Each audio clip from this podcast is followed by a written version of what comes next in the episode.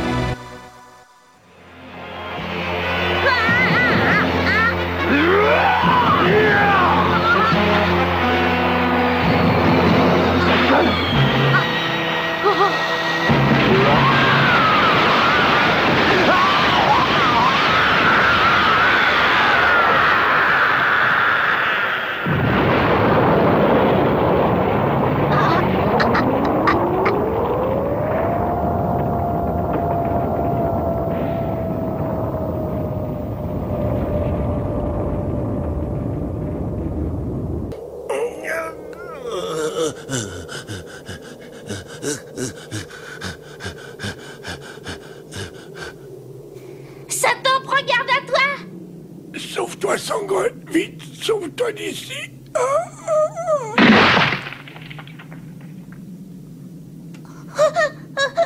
ah. Pourquoi est-ce que t'as fait ça? Pourquoi avoir risqué ta vie? T'aurais pas dû, Satan. Reste pas là, sauve-toi.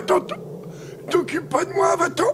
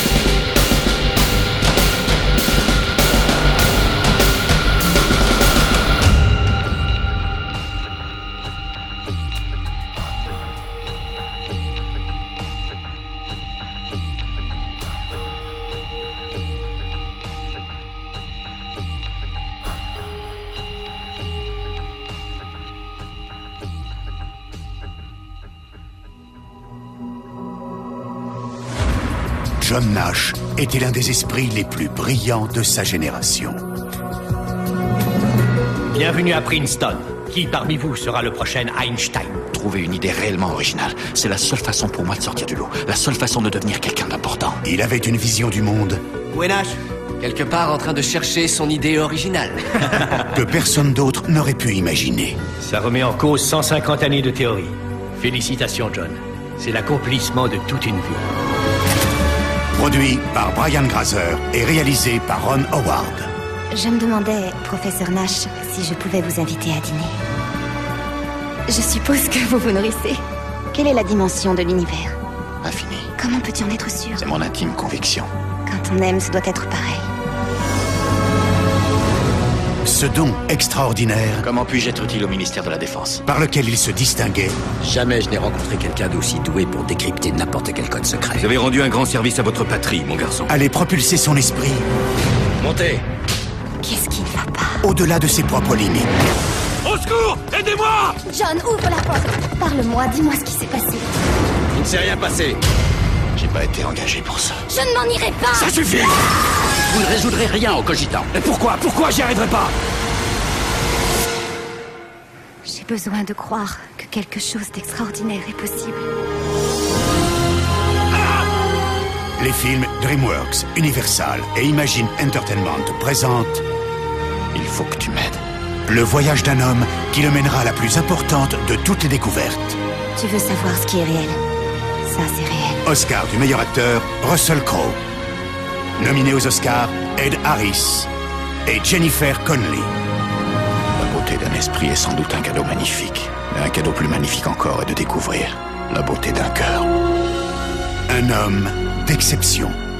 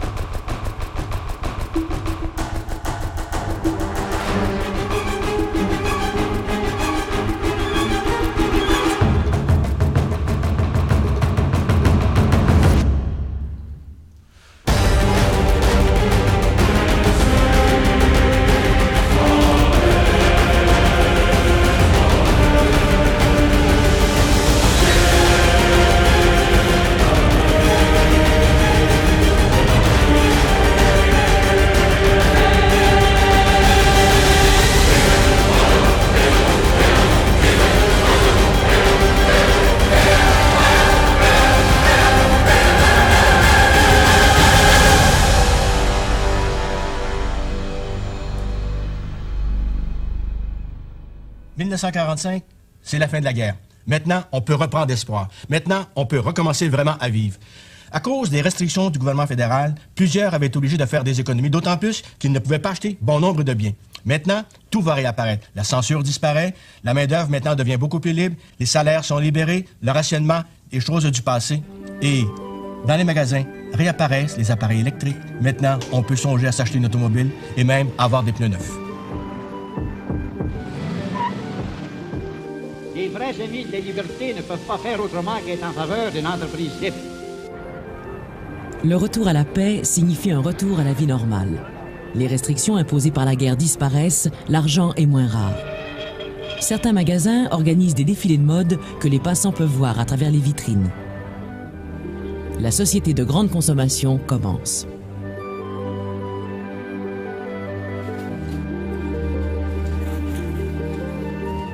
Non seulement maintenant, on va pouvoir utiliser ces économies, mais aussi pouvoir jouir d'un crédit beaucoup plus généralisé. C'est plus facile d'avoir des prêts.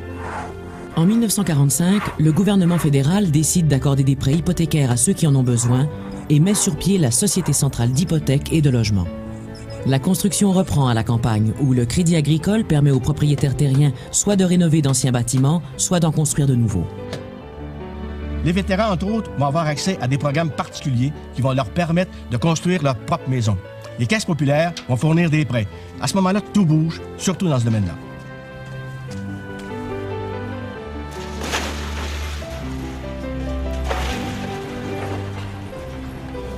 Plusieurs villes profitent de ces programmes pour éliminer des taudis.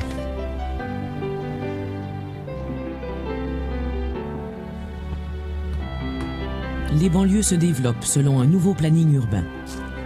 Les clients ont le plaisir de visiter leur maison à demi construite et de voir son emplacement exact sur une maquette de la banlieue. Les maisons se multiplient.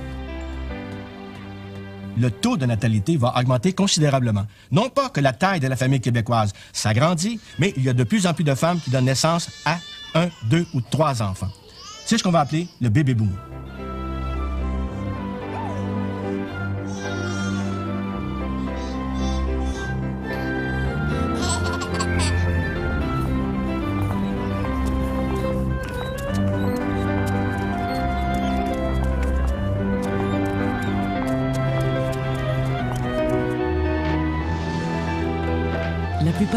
Centres domiciliaires comportent des terrains de jeu. Il faut de l'air et de l'espace pour les enfants. La société de consommation veut voir grandir ses futurs clients. Le phénomène bébé boom n'est pas propre au Québec. C'est un phénomène vraiment du monde occidental. Une des conséquences, ce sera le rajeunissement de la population. Au Québec, en 1961, 45 de la population a moins de 20 ans.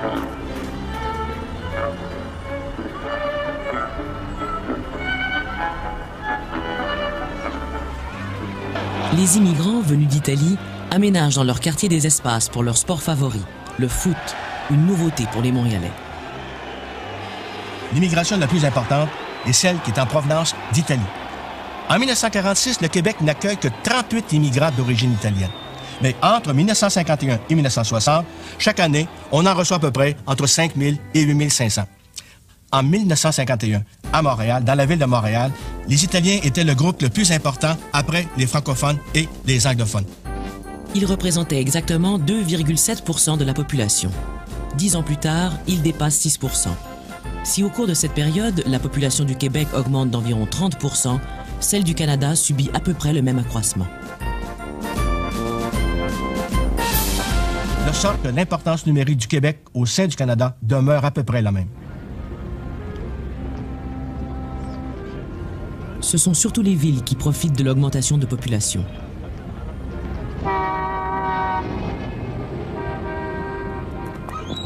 L'exode rural continue. Même si Duplessis essaie d'améliorer le sort des habitants avec l'électrification rurale et l'adoption de plusieurs lois pour les inciter à rester sur leurs fermes, beaucoup partent pour la ville. L'exode continue.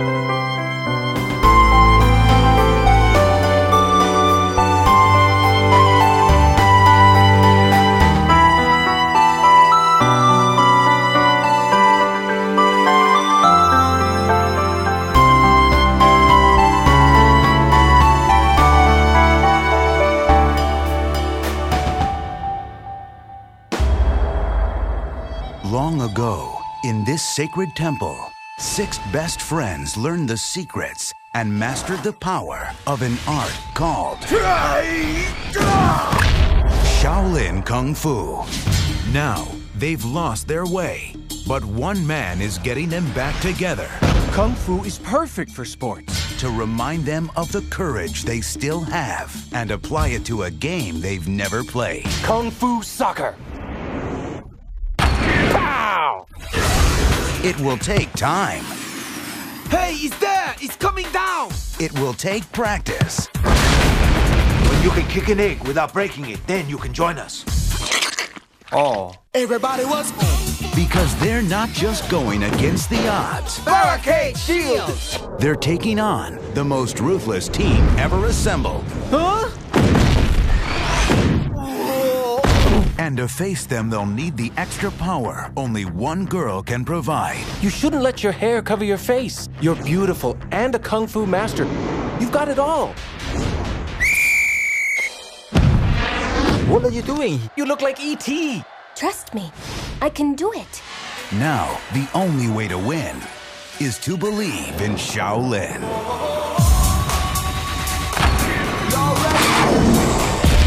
No way.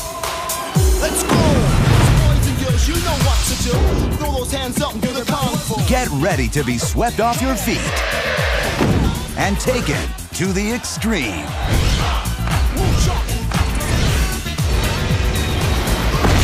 Stephen Chow. Shaolin Soccer.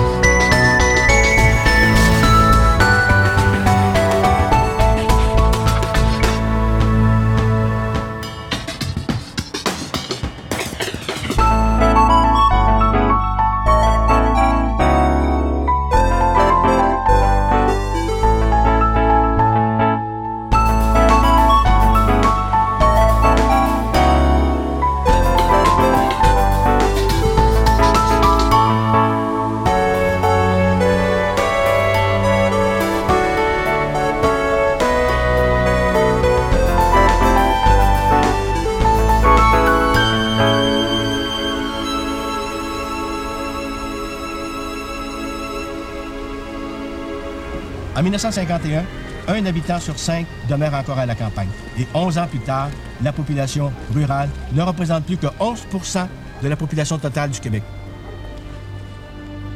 Il faut noter qu'alors, le taux de ruralité dans les autres provinces était beaucoup plus élevé que celui du Québec.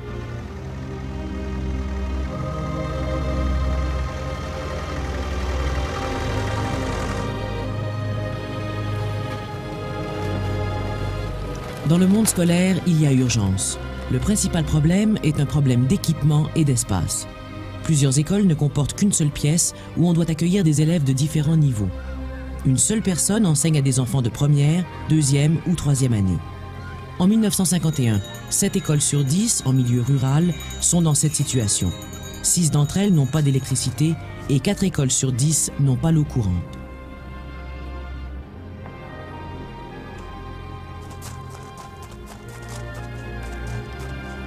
Le gouvernement de Maurice Duplessis fera construire des centaines d'écoles. Et lors de la campagne électorale de 1956, ce sera un des thèmes majeurs. Duplessis a daté sa province de centaines d'écoles en briques. Nous avons donc 4086 écoles, 18 608 nouvelles classes, fréquentées par un million d'élèves. Un million d'élèves. Si on manquait de locaux et si plusieurs étaient désuets, il y avait une raison bien simple. Parce que depuis 1943, vu que l'instruction était obligatoire, le nombre d'élèves, aussi bien masculins que féminins, avait augmenté considérablement dans les écoles. Et on n'avait pas à ce moment-là trouvé des locaux suffisants. Et de plus, on avait dû engager des professeurs qui n'étaient pas toujours très compétents. Vous ne pouvez pas construire des édifices solides. Vous ne pouvez pas construire une maison qui va durer. Si vous vous occupez presque pas des fondations et que vous passez votre temps à enjoliver ou à embellir la couverture seulement. L'enseignement élémentaire est l'enseignement primordial. Il n'y aurait pas de maître d'électricien s'il n'y avait pas eu d'enseignement élémentaire. C'est la base. Les développements de la province de Québec dans le domaine industriel sont fantastiques. Ceux qui, comme moi, sont obligés, à différentes époques, à différentes périodes, de parcourir notre immense province, la plus grande de la Confédération, constatent des progrès et des développements incroyables. Il faut les voir pour les constater. Mais ils sont tellement nombreux, situés à tellement d'endroits, qu'il n'est pas permis de ne pas les voir.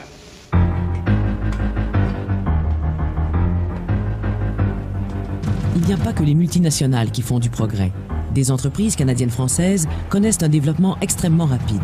Citons pour mémoire les Bombardiers, les Vachon, les Simard, les Brillants. Leurs entreprises peuvent maintenant compter sur un plus grand nombre de diplômés universitaires, ingénieurs ou architectes.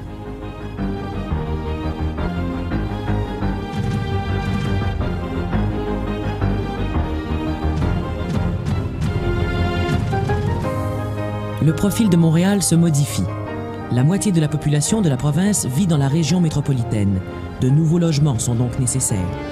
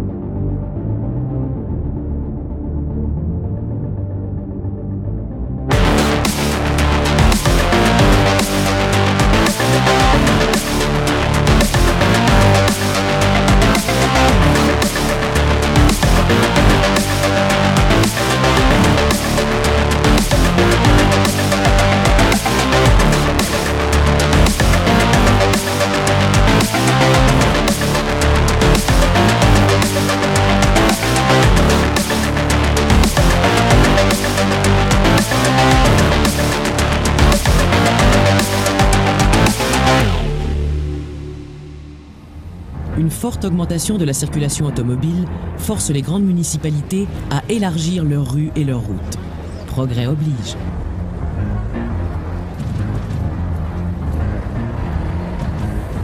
Tout n'est pas que progrès pour Montréal durant cette période. Le fait, par exemple, qu'on utilise de plus en plus de camions pour le transport va signifier que le réseau ferroviaire va perdre son importance. Et comme Montréal était la capitale de ces réseaux-là, ainsi, on est vraiment marqué.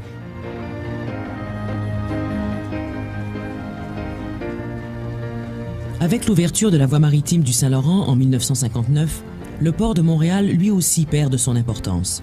Maintenant, beaucoup de navires passent tout droit, comme ceux qui transportent le minerai de fer du Nouveau-Québec vers les États-Unis. C'est à cette époque que Montréal commence à perdre son titre de métropole au profit de Toronto.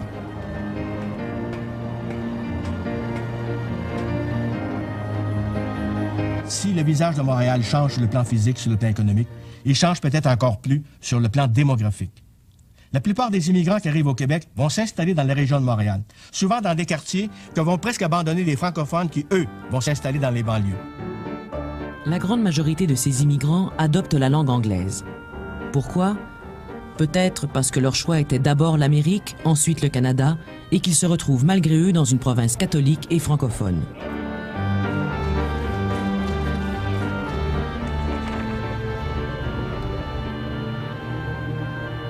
Si la moitié de la population de la province de Québec vit dans la région de Montréal, l'autre moitié vit dans des régions où les développements sont beaucoup plus lents. La région de Québec progresse très peu. 95% de sa population est française catholique.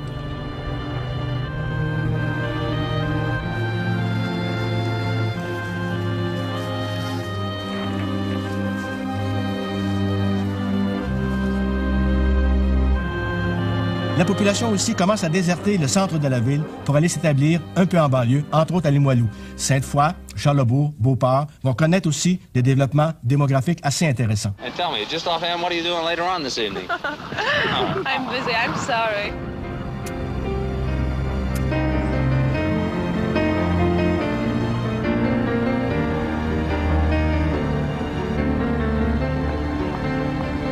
La ville de Québec est une ville de fonctionnaires et entre 1944 et 1960, leur nombre va doubler. Comme leur emploi est surtout d'ordre politique et que le pouvoir ne bouge pas, ils ne bougent pas non plus. Immobilisme.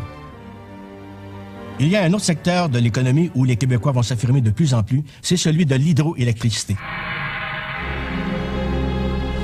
Pour répondre aux besoins accrus d'énergie, Hydro-Québec, fondé en 1944, va agrandir les centrales déjà existantes et en construire plusieurs autres. Province de Québec est le pays le plus riche en électricité, le deuxième au point de vue de potentiel électrique au monde. C'est l'endroit où l'électricité sert le plus de monde. La région qui se développe le plus rapidement, c'est la Mauricie, grâce à la rivière Saint-Maurice. Une rivière tumultueuse, parfaite pour la construction de barrages. Les nouvelles usines auront ainsi accès à des sources d'énergie quasi inépuisables. L'idée de nationaliser le système hydroélectrique, née dans les années 30, réapparaît. Quant à la région des cantons de l'Est, elle va adopter un nouveau nom pour la désigner, l'Estrie. Les principales villes sont Sherbrooke, Granby, Drummondville, Windsor.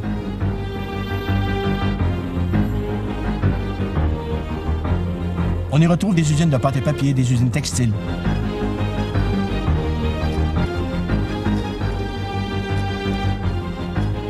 La province de Québec se développe. Il n'y a que les aveux volontaires qui ne veulent pas voir ou qui ne veulent pas voir, malgré qu'ils paraissent avoir des yeux, et nient cette vérité évidente.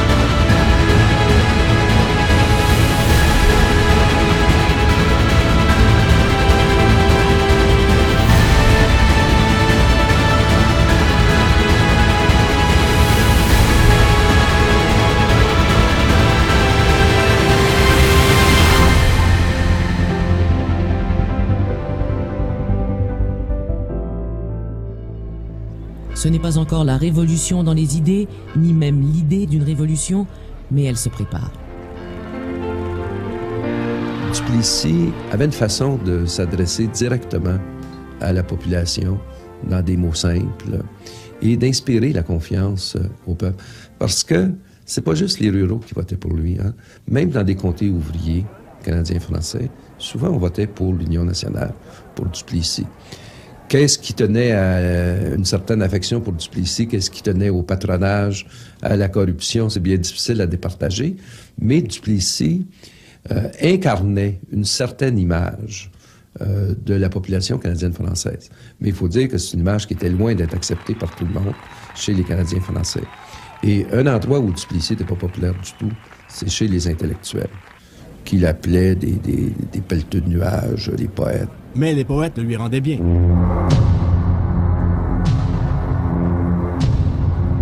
Il s'agit d'oublier des discordes ou des causes des discordes.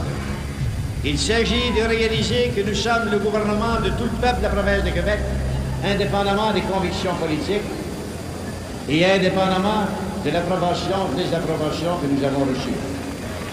C'est un gouvernement de Québec qui a été élu, représentant l'Union nationale, mais une fois élu, nous représentons toute la province de Québec. Les injures dont j'ai été l'objet durant la lutte, veuillez le croire, je les oublie. Je pardonne à ceux qui les ont dites, et j'espère qu'ils ne s'en rappelleront pas plus que moi, parce que je suis sûr qu'en s'arrêtant, vous aurez des remords que je voudrais leur éviter. Les intellectuels québécois sont peut-être parmi les premiers à réclamer des changements, à réclamer une plus grande ouverture. Ils dénoncent la politique de l'Union nationale, la politique de Duplessis. On va les retrouver, ces gens-là, au devoir, parmi les éditorialistes. On va les retrouver dans des petites revues. Entre autres à Cité Libre, une nouvelle revue antiduplessiste où on peut lire sous la signature d'un certain Pierre Elliott Trudeau Ouvrez les fenêtres, cette province meurt d'asphyxie. Déjà en 1948, il y avait un groupe d'artistes, d'intellectuels qui avait signé un manifeste, le refus global. Au diable, Goupillon et la tuque. Par-delà le christianisme, nous touchons la brûlante fraternité humaine dont il est devenu la porte fermée. Le règne de la peur multiforme est terminé. Le texte du refus global est loin de faire la manchette des journaux. Pour certains qui en prennent connaissance, c'est tout simplement un rêve de poète, un rêve d'artistes qui n'ont pas reçu encore assez d'argent du gouvernement. Mais ces petits cercles-là, cette opposition-là est extrêmement importante. C'est encore marginal, mais c'est le ferment qui va annoncer des changements importants. Maurice Duplessis, en tête, il faut bien le dire, va mener ce combat. La lutte que la province de Québec fait actuellement pour qu'on retourne aux provinces, et en particulier au Québec, les impôts auxquels il a droit. Le jour viendra où s'il n'y a qu'un seul gouvernement, il y aura un gouvernement socialiste communiste, chose qui ne pourra jamais arriver dans la province de Québec. Aura communisme, il y aura sur l'indépendance. Et ça va être un affrontement sérieux, majeur, entre le Québec et Ottawa. Et les gens vont appuyer Duplessis, même s'il est conservateur, même s'il est folklorique, même s'il est son vieux chapeau. Il n'aimera pas qu'on fasse trop appel aux décisions de la Cour suprême du Canada, car il disait que la Cour suprême penchait toujours du même bord, du côté du fédéral. Duplessis va s'opposer à l'intrusion du fédéral dans le domaine de l'éducation. Le fédéral va vouloir verser des allocations directement aux universités. Duplessis va s'y opposer. Ce n'est que plus tard, sous la gouverne de Paul Sauvé et de son successeur Antonio Barrette, que le problème sera réglé. Duplessis ne peut pas retrouver son butin. Il crée alors, au milieu des années 1950, l'impôt provincial. Duplessis a aussi quelques bêtes noires, les communistes et les témoins de Jéhovah. Lors de la campagne électorale de 1956, il va dénoncer le fait que le gouvernement fédéral a autorisé l'importation d'œufs en provenance de la Pologne. Dans une annonce publiée par son parti, on peut lire Les Québécois forcés de manger des œufs communistes. Où est-elle le danger?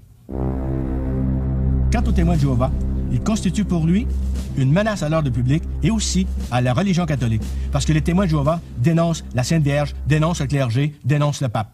Il va faire arrêter plusieurs témoins de Jéhovah. Et là, il y a un détenteur de permis d'alcool de Montréal qui va fournir les cautionnements pour ces témoins-là. Citoyens de la province de Québec, ayez l'œil ouvert. L'apathie, l'indifférence, la complaisance sont trois facteurs de désastre.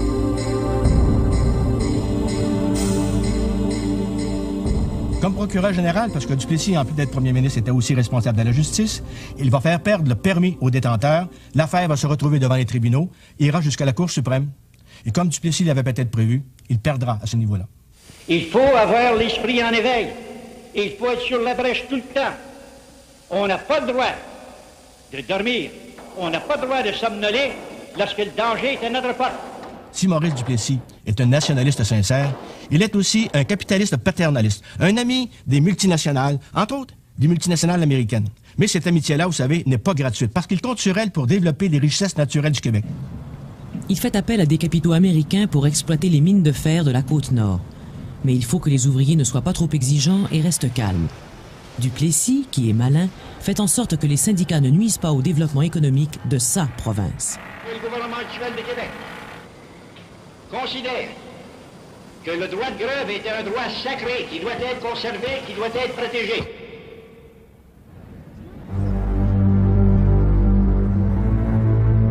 Et que ce droit de grève, assimilé à une opération majeure, doit être exercé à bon escient. Lorsqu'il y a une grève, l'ouvrier, le patron, le marchand, les gouvernements, les corporations municipales qui retirent par taxe, tout en souffrent. C'est pour ça qu'il faut exercer le droit à bon escient dans le cas d'une opération majeure. Comment fait pour une opération majeure? C'est nécessaire. Vous avez ce droit-là, vous allez le garder et je vais le protéger. Duplessis, un syndicat trop exigeant, un syndicat qui commence à s'agiter un peu trop et certainement noyauté par des communistes. Et c'est pour ça qu'en 1954, il fait adopter une loi qui permet de refuser l'accréditation syndicale à un syndicat où on pense que parmi les dirigeants, il y a des communistes. La période où Maurice Duplessis est au pouvoir est marquée par de nombreuses grèves, mais qui n'ont pas toutes les mêmes motifs de déclenchement. Il y a la grève dans le textile à Valleyfield, mais la plus importante, la plus marquante, la plus populaire, c'est sans doute celle dans l'amiante en 1949.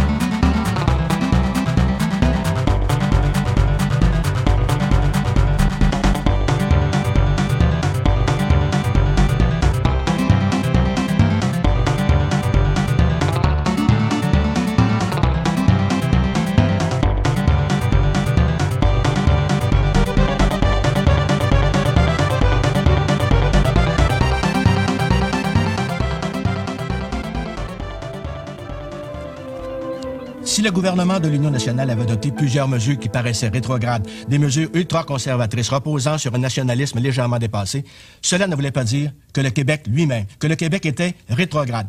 Il avait peut-être un certain retard par rapport à l'Ontario, mais il était sur bon nombre de domaines en avance sur plusieurs autres provinces. Il y avait des réformes à faire. Il fallait faire une réforme en profondeur du système de l'éducation. Il fallait mieux assurer les services sociaux. Il fallait moderniser la fonction publique. Il fallait que l'État contrôle un peu mieux son économie. En 1945, le ministre québécois des Mines, Jonathan Robinson, présente un projet de loi autorisant le gouvernement à céder pour une durée de 20 ans l'exploitation des ressources minières du Nouveau-Québec. Un genre de consortium de diverses compagnies se forme et prend le nom de Hollinger North Shore Exploration. Une autre compagnie se forme pour exploiter le minerai de fer, c'est l'Iron Ore Company.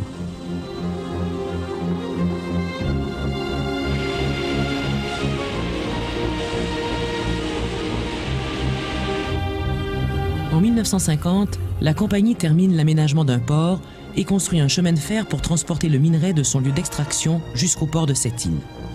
On évalue à 427 millions de tonnes la réserve de minerai. Les droits exigés par le Québec sont d'un cent la tonne extraite. Duplessis déclare que sa province est en train de devenir la rure du Canada.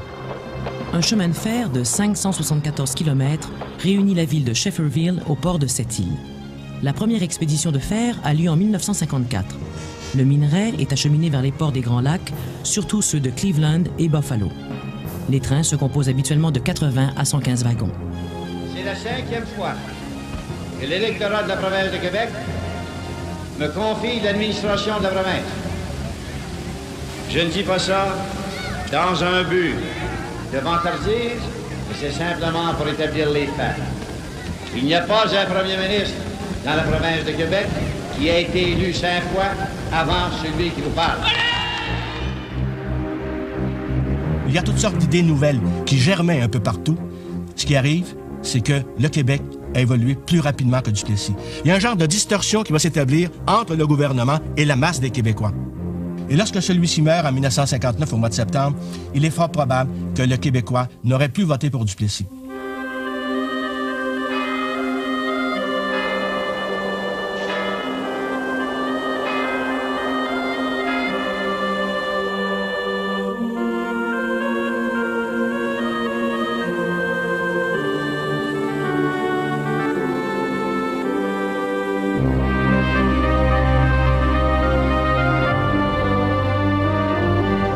Actuelle, la province de Québec est celle qui se développe avec plus de constance, de consistance et de stabilité.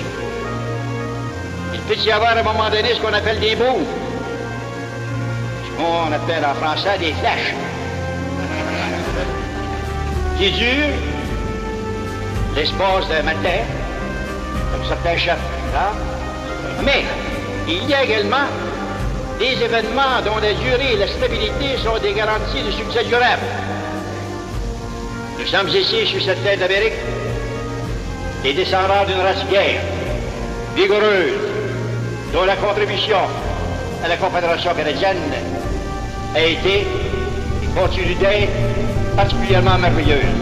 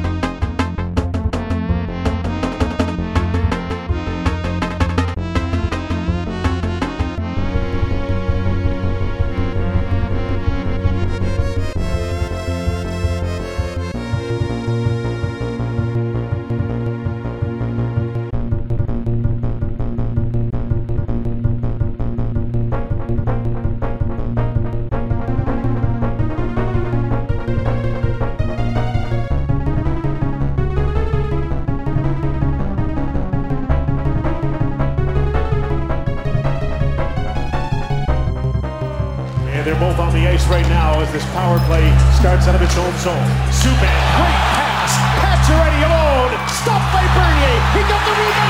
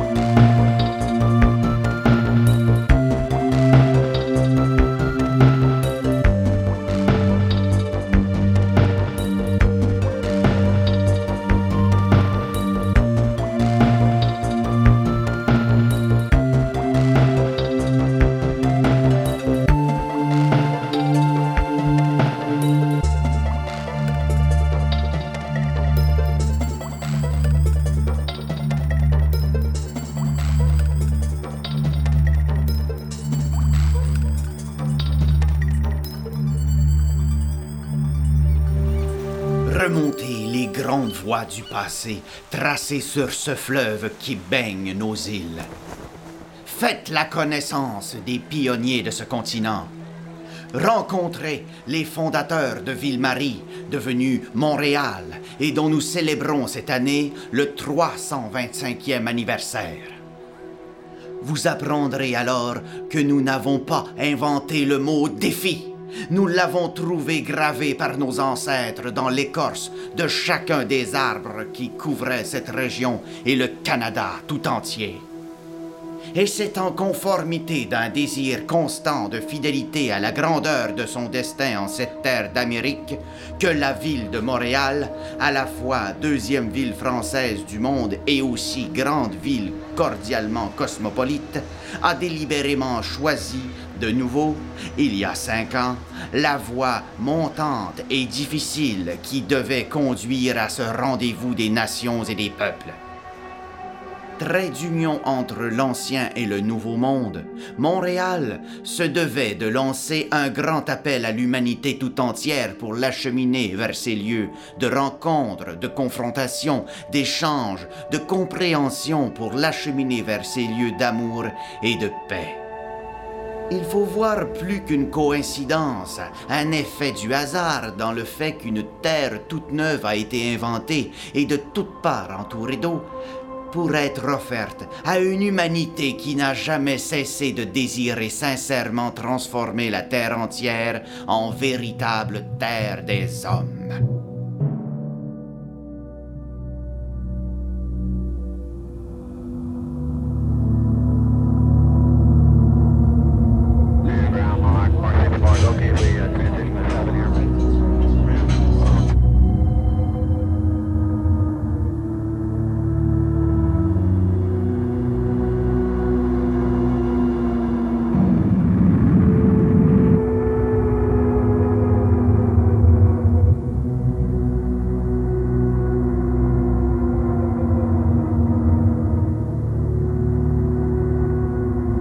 Yeux d'occidentaux puissent regarder ces images, il faut placer devant la lentille un filtre à émotion.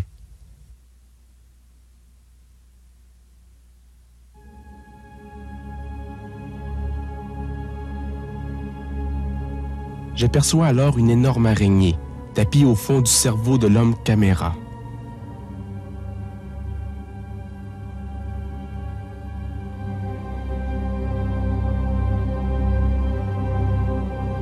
Soudain, un étrange enfant s'arrête devant moi, intrigué, inquiet. De même qu'une bête qui semble s'effrayer de l'odeur du monde d'où je viens. La vie s'anime alors et m'accueille sans poser de questions. L'araignée nous avale.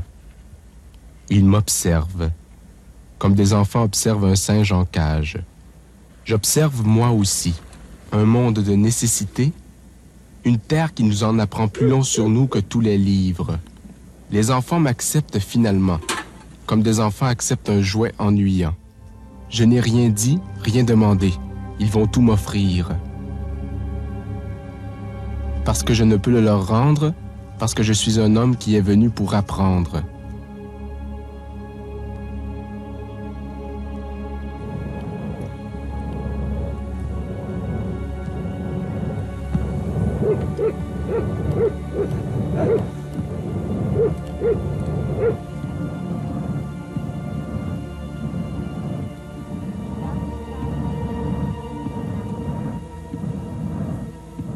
Surgissant du silence et des montagnes, la mer s'avance. Dehors, surgissant aussi du silence et des montagnes, un troupeau de yaks. Au Tibet, les cowboys sont tous des yak women. Elle vient juste de ramasser de la nourriture pour le feu. Les fumées qui se dégagent des excréments de yak sont toxiques. Elles transportent de graves maladies de poumons. Le yak reprend ainsi la vie qu'il sème si généreusement.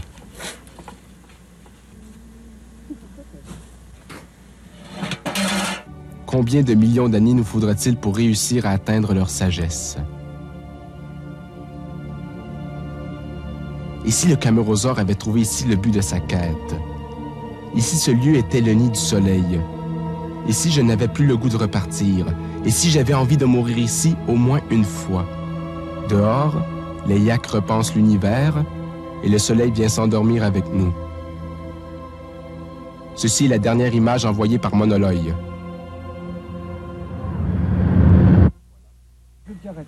Voilà, c'est fini.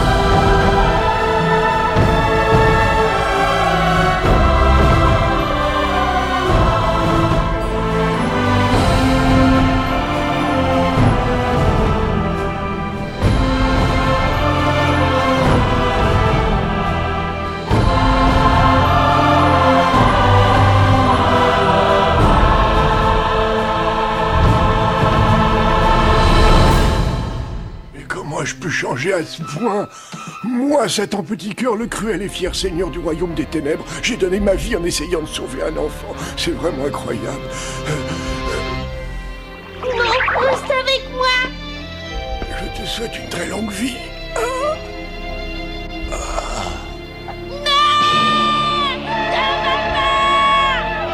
Maman est venue pour moi de te quitter.